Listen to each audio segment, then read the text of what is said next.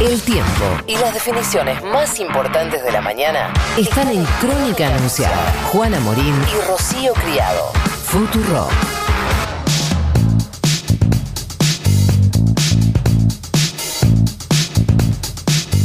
Cinco minutos para las 11 de la mañana. Tenemos 19 grados, dos décimas de temperatura en la ciudad de, Buenos Aires. Nos estamos escuchando, nos estamos leyendo a través de la aplicación de, de Futurock y por supuesto con el hashtag Crónica Anunciada. En un ratito seguimos contactándonos con eh, les oyentes, pero ahora es momento de realizar la tercera y última entrevista de la jornada. Nos ponemos serios porque, eh, a ver, la semana pasada se dio una situación eh, lamentablemente no tan particular porque ya estamos acostumbrados a que la policía de la ciudad persiga a los vendedores y vendedoras ambulantes, pero lo cierto es que Beatriz Mechato Flores, de 75 años, había ido como todos los días a 11 a vender medias para ganarse el pan eh, de todos los días cuando la policía porteña y los inspectores de la Agencia Gubernamental de Control desplegaron un nuevo, como digo, como te decía recién, no es no sorprende esto, lamentablemente nos acostumbramos, pero desplegaron un nuevo y violento operativo de persecución intentando incautarle la mercadería a Beatriz que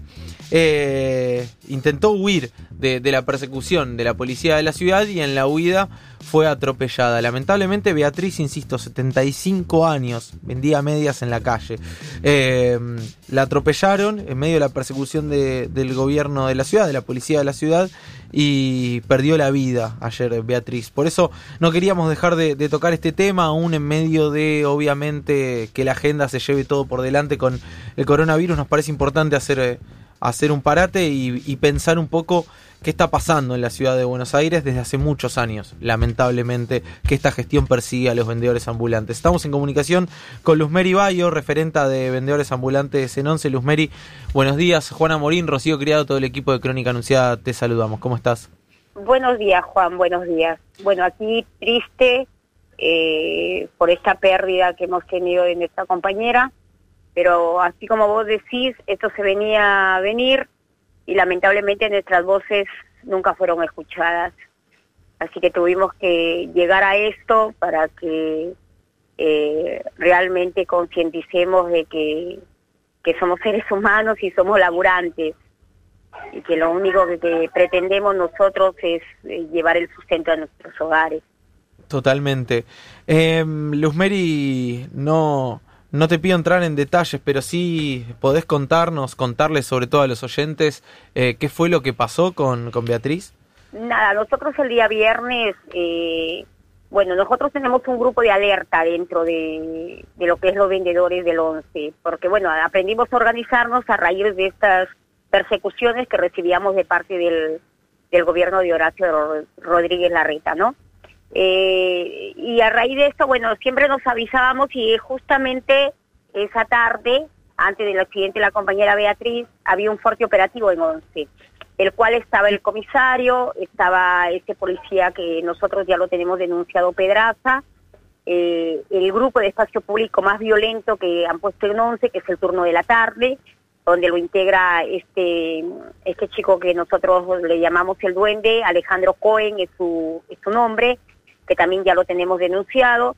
Bueno, empezaron con la persecución, la cacería, porque ellos no hacen como tiene que ser una contravención. Ellos lo que hacen es una cacería. Salen a cazar y a robar la mercadería de los compañeros. Bueno, dos horas antes del accidente de Beatriz, nosotros habíamos conversado con el comisario, haciéndole saber el accionar de, la de su policía, ¿no? Que él tiene a cargo. Cómo, con pruebas, con videos, eh, enseñándole, mostrándole la manera de manejo que ellos estaban organizando los famosos operativos. Entonces el comisario en ese momento me dijo, bueno Luz, vos sabés, vos me conocés, es verdad, yo lo conozco desde el tiempo de que nos desalojaron, que es hace tres años, y bueno, siempre hubo un diálogo con él, siempre.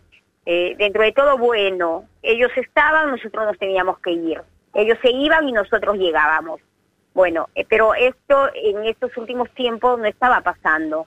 Estaba la policía siempre instalada y nosotros teníamos que seguir viviendo. Entonces, bueno, había también como un desafío de suerte y también, bueno, se jugaba todo eso en ese momento.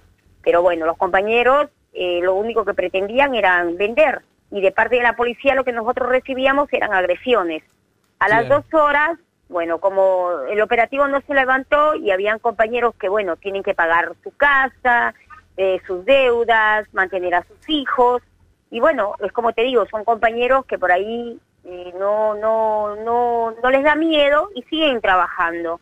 Y en este caso, Beatriz, una anciana de, de 75 años, no se iba a imaginar que la policía la va, la va a corretear. Y, ella continuó vendiendo sus medias.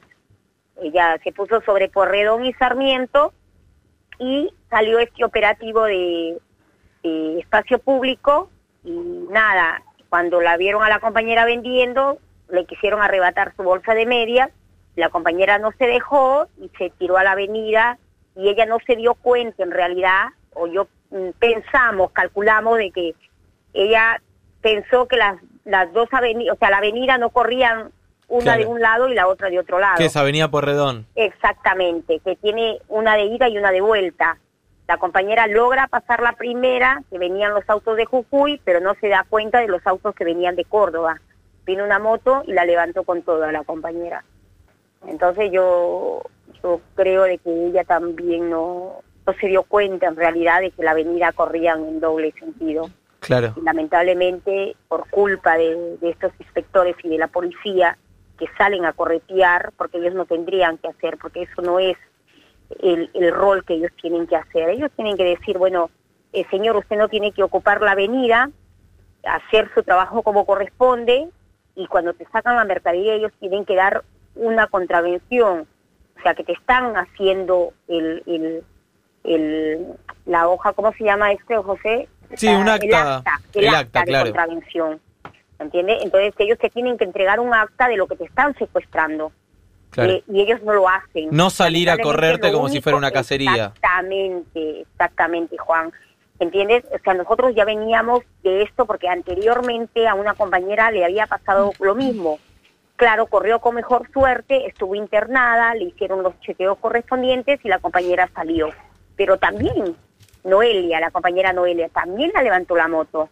Entonces nosotros ya veníamos, ya les decíamos, no correten, no correten, y, y más, uno que se hace llamar, que es el jefe del Ministerio de Seguridad, que anda sin ninguna identificación, hasta el día de hoy nosotros no sabemos cómo se llama, porque él no quiere identificarse, lo hemos hablado con el comisario y el comisario nos dijo que él está en todo su derecho, y eso es falso, porque un funcionario público tiene que tener una identificación. ¿Cómo sé yo si realmente es de las fuerzas de seguridad o me está robando o es cualquier otra persona. Sí, totalmente. Y él no se identifica, nunca se identifica. Él dice que no tiene por qué hacerlo. Y encima usa guantes porque dice que cuando va a atrapar a un negro de, perdón la expresión, a un negro de mierda, le da asco.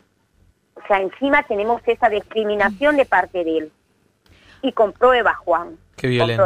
Ahora, Luz Mary, ¿cómo estás? Rocío creo te saluda.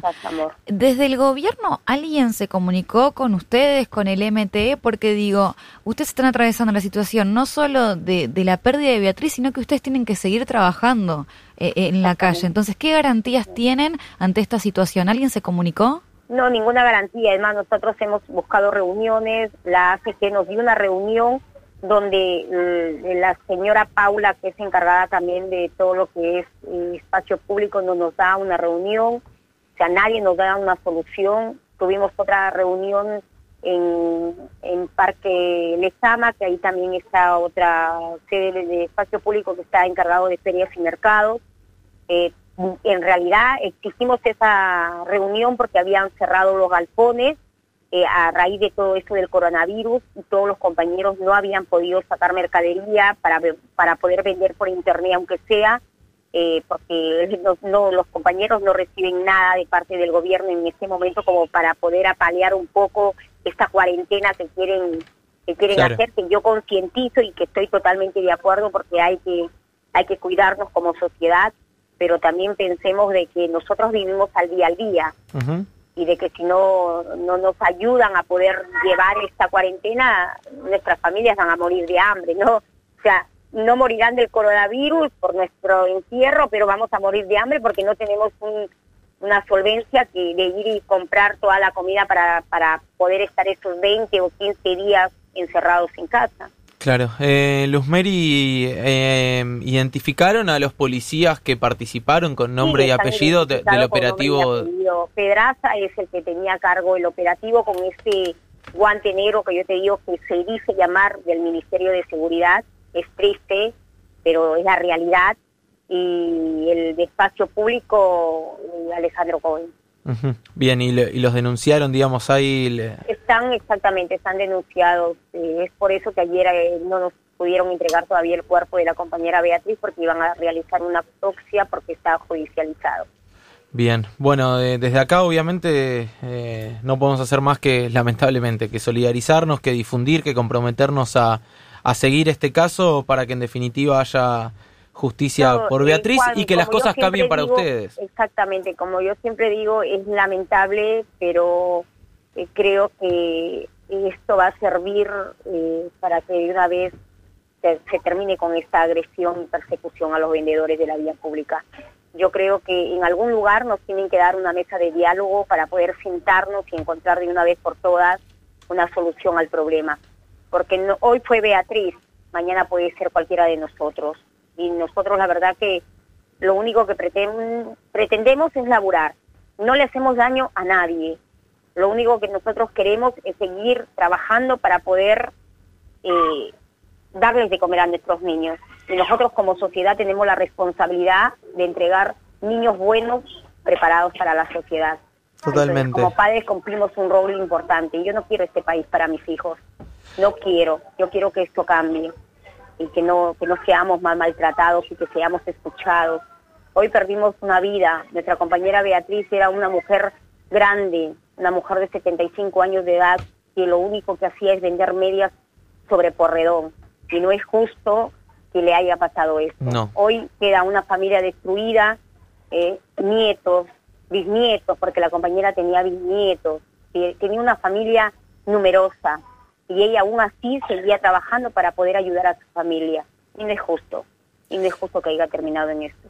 Luz Meri, muchas gracias por eh, la comunicación. Sé que sé que son eh, momentos difíciles y ojalá que las cosas cambien. No quería dejar pasar a Matías Lanusse. Matías Lanusse es el director general de la ACG, de, de la Agencia Gubernamental de Control. De ahí dependen los inspectores que tenemos en el espacio público. Un beso grande y contá con nosotros, por supuesto, para seguir el reclamo por justicia por Beatriz. a ustedes por la ocupación y la preocupación por este tema. Un beso. Igual, gracias. Pasaba Luz Meribayo, referente de vendedores ambulantes de ONCE. Por supuesto, desde acá, desde Crónica Anunciada, vamos a insistir una y mil veces para que haya justicia por Beatriz. La realidad nos atraviesa, nos duele, nos moviliza. Crónica Anunciada. Otro periodismo es posible.